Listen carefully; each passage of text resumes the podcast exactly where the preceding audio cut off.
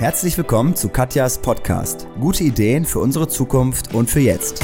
Wenn wir uns nicht ganz schnell auf den Weg Wir machen. glauben nicht das, was ich wir würde ja wissen. gerne etwas ändern. Schnelllebigkeit. Offensichtlich um den Ist Klimawandel. das eine Nachhaltigkeit, mein Handeln, dass die Rationalität, Dringlichkeit, Alle mitnehmen kann man sowieso nicht. Selbstreflexion Man kann nicht gehen. nichts machen. das bringt schon was. Let's go. Ein Podcast von Katja Fittinghoff im Gespräch mit Menschen, die Veränderungen umsetzen, die uns Mut machen und mit konkreten Ideen inspirieren.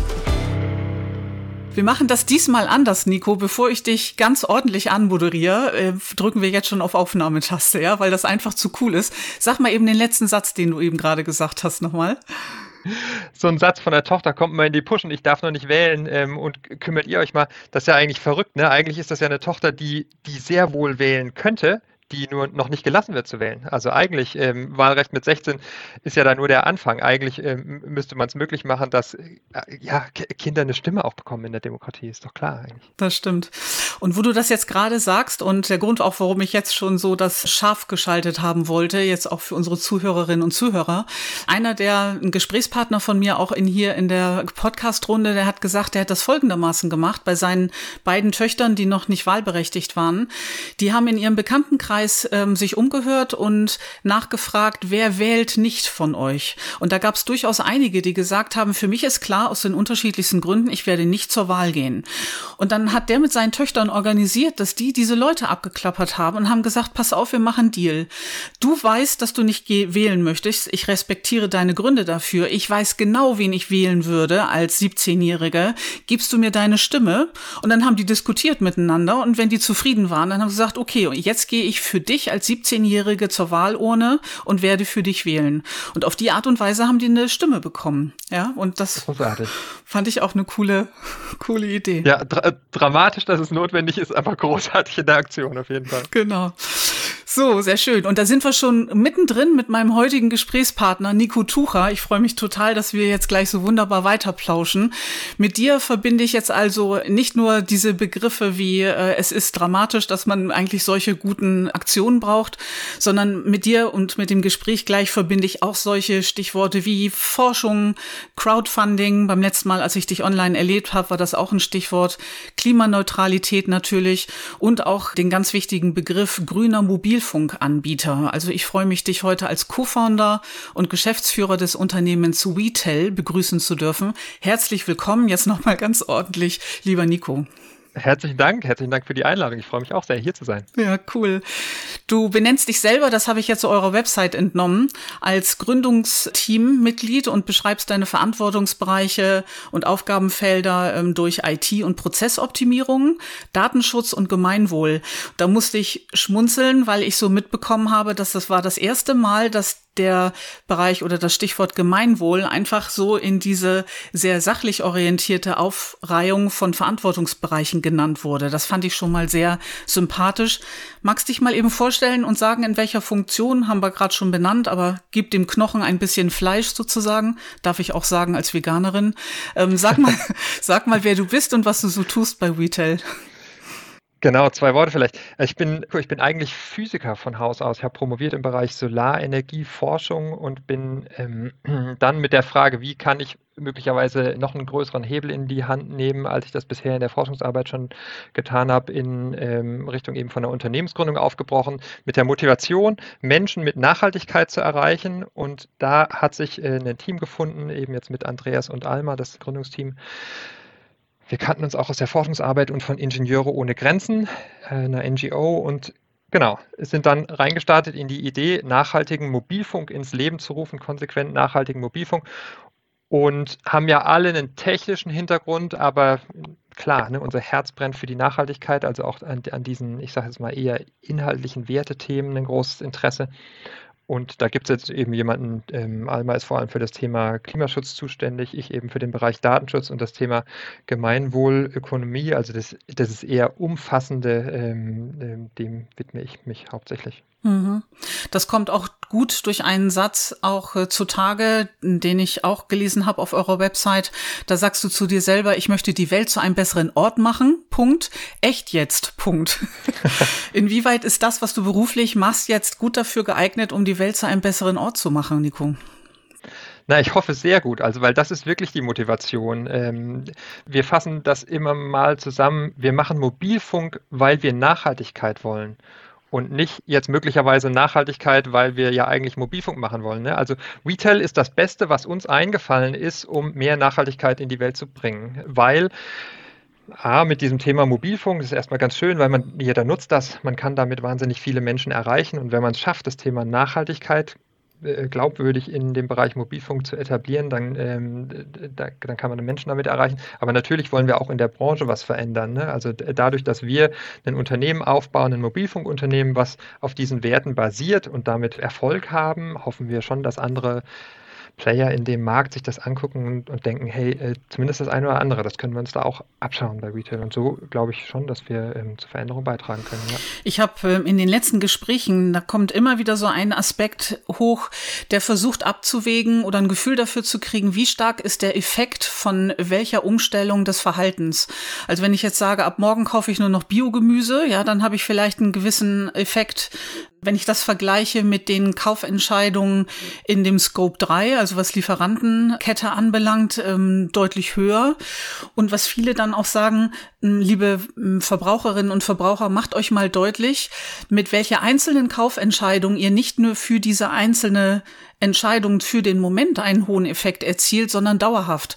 Also was meine ich damit, wenn man systemisch denkt und sagt, bei welcher Bank bin ich? Ähm, wer ist mein Mobilfunkanbieter? Wer ist mein Telefonanbieter? Von wem beziehe ich Strom und Gas? Wenn ich irgendwie mir was fürs Alter zurücklege und ich investiere in bestimmte Dinge, wie grün ist das? Dann sind das alles Beispiele dafür, dass ich einmal eine Entscheidung treffe und die wirkt Monat für Monat für Monat und dass das ungleich eine größere Einflussweise dann auch hat. Ist das eine Perspektive, die du aus deiner Expertise her nachvollziehen kannst? Siehst du das ähnlich oder anders? Total. Äh, also ich kann dem vollständig zustimmen. Ich würde es noch um einen Punkt ergänzen ganz offen, wenn man seinen eigenen CO2-Fußabdruck optimieren möchte, ähm, dann ist den Mobilfunkanbieter dafür wechseln, weiß ich nicht, auf Platz 40 oder relativ weit unten. Ne? Also da gibt es viel wichtigere Dinge, den Ökostrom beziehen oder zu gucken, auf wie viel Fläche wohnt man eigentlich, weil man die Fläche auch heizen muss. Also so, ne, solche Dinge ähm, muss man als erstes anpacken. Da ist jetzt den Mobilfunkanbieter wechseln auch nicht die Alternative. Eine Frage, die wir ganz häufig kriegen, ist, hey, ich kann doch auch zu einem Discounter gehen, kaufe mir da einen Tarif, der ist so und so viel Euro billiger als eurer Tarif und den Rest des Geldes spende ich. Ähm, ist das nicht effizienter? Und dann, dann kann man sagen, ja, vielleicht äh, schafft man es tatsächlich, ein bisschen mehr CO2 einzusparen auf dem Weg für den Moment. Aber was ist denn die Denke dahinter? Die Denke dahinter ist, ist, es gibt irgendwie eine böse Wirtschaft, die mit meinen Werten nicht übereinstimmt und die muss ich irgendwie nutzen und dann gibt es gute NGOs oder irgendwie einen Bereich, an den ich spende. So, mhm. damit kommen wir auf Dauer nicht weiter, glaube ich, sondern ähm, äh, worum es geht, ist, wir brauchen eine Transformation in der Wirtschaft und es braucht Unternehmen, die da vorangehen. Und am Ende, und das, das ist jetzt der Punkt, der, glaube ich, ganz gut passt zu dem, was du sagtest, am Ende ist es viel nachhaltiger, wenn man, wenn man dazu beiträgt, dass Unternehmen das Gute, die Werte, das, was wir eigentlich selber wollen und wo wir ja alle auch ein Gefühl dafür haben, ähm, wenn das in den Unternehmen direkt selbst drinsteckt, weil dann dann kann die Wirtschaft all diese Kräfte entfalten, die sie nun mal entfalten kann, aber in der positiven Art, in der Art, die dem Gemeinwohl nützt. So und, und damit hat man am Ende viel mehr geschafft als mhm. jetzt das Kilo CO2, was man kompensiert hat oder nicht. Das ist ein viel größerer Wert. Dann gehen wir doch da ruhig ein bisschen in die Tiefe. Was würdest du denn sagen, was steckt denn in Retail, was die Gemeinwohlökonomie wirklich unterstützt oder euch eben auch in Richtung Klimaneutralität, Klimawandel auch gut dastehen lässt? Das ist, glaube ich, eine große Vielfalt. Also ein paar Beispiele. Mhm. So dieses Thema Klimaneutralität, auf dem, mit dem gehen wir auch relativ stark nach außen. Äh, wir wir kommen ja aus diesem Bereich erneuerbare Energienforschung, deswegen ist uns das auch ein zentrales Anliegen. Also A, dass wir wirklich eine Dienstleistung anbieten können, wo wir sagen, die ist klimaneutral. So, ne? Was wir dafür machen, ist, wir rechnen zusammen, wie groß sind denn die Emissionen, die man so hat als äh, Mobilfunkverbraucher, als durchschnittlicher Mobilfunkverbraucher oder Verbraucherin. Und zwei Sachen machen wir damit. Also auf der einen Seite, wir kompensieren das äh, über Pflanzenkohle, also tatsächlich jetzt nicht irgendwo Bäume pflanzen, sondern Pflanzenkohle. Ähm, da geht es um Emissionen, die auch wirklich schon eingespart wurden. Es gibt damit, glaube ich, auch eine wirklich gute Form der Kompensation. Und was wir auch machen, ist, dass wir äh, Solarenergie in gleichem Umfang zu diesen Emissionen, kann man äh, in etwa umrechnen, in Deutschland zubauen, weil wir quasi nicht nur klimaneutral sein wollen, sondern wir wollen diese Energiewende in Deutschland vorantreiben. Das ist aktuell darüber klimaneutral werden kann man bisher nicht argumentieren, weil sich irgendjemand diesen Ökostrom ja sonst auch anrechnet. Ähm, das ist jetzt aber vielleicht eine Detaildiskussion. Aber wir machen diese beiden Punkte, sind einmal klimaneutral und treiben die Energiewende voran. Genau, aber jetzt insgesamt auf das Thema Gemeinwohl, das ist natürlich nochmal viel vielfältiger. Ähm, ein Thema, was ich da zum Beispiel sehr spannend finde, ist ähm, äh, so in der Entscheidungsstruktur oder wie ist eigentlich der Finanzhintergrund ähm, von unserem Unternehmen. Da, da, gibt es ja im Moment immer mehr Unternehmen, die sagen, wir werden zu Purpose-Unternehmen oder wir gehen ins Verantwortungseigentum.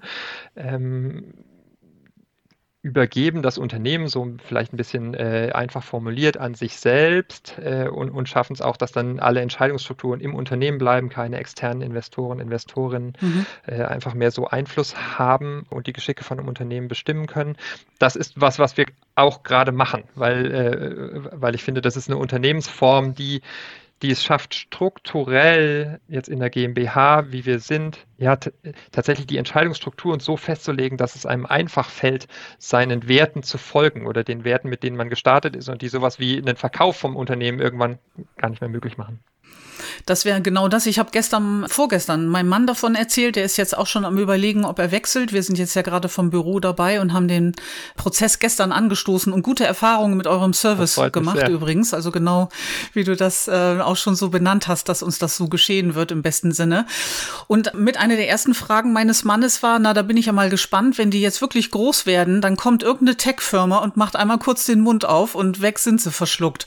Da konnte ich nur noch aus der Erinnerung sagen, nee, nee, Moment, da hat Nico Nico irgendwie was erzählt, dass die jetzt gerade was machen, was dem irgendwie vorbeugt. Welche Art Organisationsform hm, nehmt ihr dann für euch, sodass ihr nicht geschluckt werden könnt? Das ist aktuell, äh, aktuell gibt es dafür in Deutschland noch keine eigene Rechtsform. Ähm, also wir mhm. sind eine GmbH, wir bleiben auch eine GmbH. Das, was dann an der Stelle passiert ist, es gibt eine Stiftung, die Purpose Stiftung, die nehmen wir quasi als Anteilseigner mit in die GmbH rein. Ähm, und wenn man das möchte, dann muss man zwei Punkte in seine Satzung aufnehmen. Und das äh, eine ist im Wesentlichen, dass man Gewinne nicht mehr privatisieren kann, sondern alle äh, Gewinne bleiben im Unternehmen und bleiben damit dem Zweck des Unternehmens stimmig. Ne? Und, und, wenn das eben ein, ein, nachhaltiger Unternehmenszweck ist, dann äh, bleiben alle äh, Gewinne diesem, diesem Zweck. Ein Beispiel Ecosia hat das auch gemacht. Ne? Also die mhm. nachhaltige Suchmaschine, bei der, da ist das genauso. Die machen Gewinne und zwar ganz ordentlich ähm, und investieren die aber dann eben in, in, in, andere nachhaltige Unternehmen oder in Bäume oder was auch immer. Aber es ist nicht mhm. mehr so, dass irgend jetzt jemand von den Eigentümern, Eigentümerinnen sagen könnte, okay, macht viele Gewinne, die ziehe ich mir raus. Das geht bei so einem Purpose-Unternehmen nicht mehr. Und der zweite Punkt ist, dass die Entscheidungen im Unternehmen nur noch Unternehmen, äh, nur noch Personen treffen können, die auch wirklich im Unternehmen arbeiten. Kann man sich jetzt verschiedene ah, okay. Kriterien überlegen, aber es ist eben nicht mehr so, dass man als Geldgeber, Geldgeberin kommen kann und kann sagen, hey, ich gebe euch äh, so und so viel Kredit oder wie auch immer und dafür habe ich aber 50 Prozent der Anteile. Ähm, das, das funktioniert nicht mehr, sondern die Anteile, die Stimmrecht haben äh, auf, auf Unternehmensprozesse, die liegen alle bei den Menschen, die im Unternehmen sind. Okay, verstanden. Schön. Mhm. Erstmal ganz einfach, aber ich, ich glaube, äh, so ein Grundstein dafür, dass ja eben so ein Werte wirklich gelebt werden und, und dauerhaft in einem Unternehmen mhm. bleiben. Und tatsächlich vielleicht ein letzter Satz dazu noch. Das gibt es noch nicht als Rechtsform, aber ähm, es ist Teil des Koalitionspapiers, dass dafür eine Rechtsform geschaffen wird. Also es ist ah, ganz cool. brandaktuell auch in der, in der Diskussion. Ja, sehr schön. Du hast eben das Thema Kompensation angesprochen und das habe ich auch schon häufiger in Gesprächen immer wieder aufpoppen sehen, dieses Thema, auch in der kontroversen Diskussion, inwieweit ist das ein Ablasshandel oder so ein Greenwashing, ne? Also ich, ich forste was auf irgendwie in Costa Rica, ähm, da haben wir Positivbeispiele nun auch gehört schon bereits, aber das jetzt mal nur so als Beispiel und auf andere Seite verhalte ich mich aber alles andere als klimaneutral oder klimapositiv. Da hattest du, glaube ich, auch eine klare Meinung zu. Warum ist eure Art zu kompensieren kein Ablasshandel?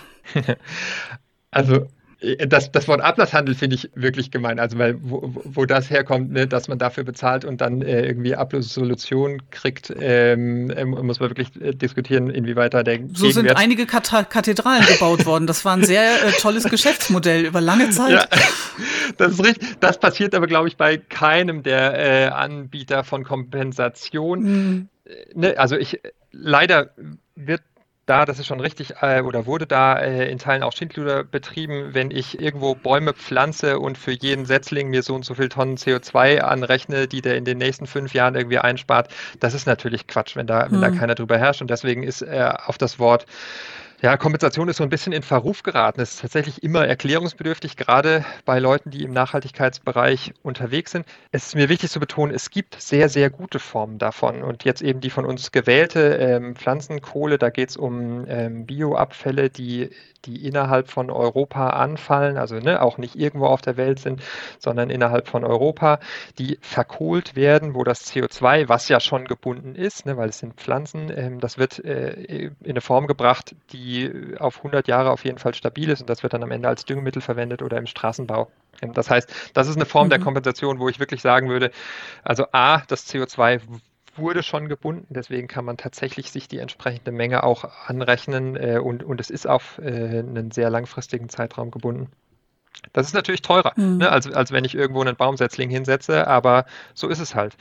Und prinzipiell, wenn es günstige Formen aber gibt, äh, oder es ist für mich als Unternehmen in irgendeiner Form günstiger zu sagen, hey, äh, an anderer Stelle kann ich das CO2 viel leichter einsparen als jetzt bei mir in dem Prozess, das ist doch nur ökonomisch dann zu sagen, ich spare es erst an den Stellen ein, wo es leicht ist, es einzusparen. Dann geht es möglicherweise schneller äh, als, äh, ne? und, und das ist ja das, wo wir hinwollen. Wir wollen CO2 einsparen so schnell wie möglich. Mhm.